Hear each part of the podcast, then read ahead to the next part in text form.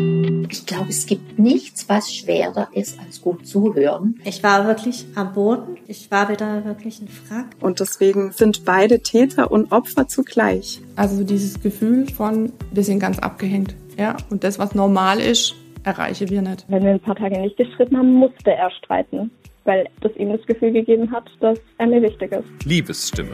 Über die schönen und schweren Seiten der Liebe. Ein Podcast der Heilbronner Stimme. Ab 14. Februar auf stimme.de und überall sonst, wo es Podcasts gibt. Bis dann. Dieser Podcast wurde uns ermöglicht durch Juwelier Sandkühler.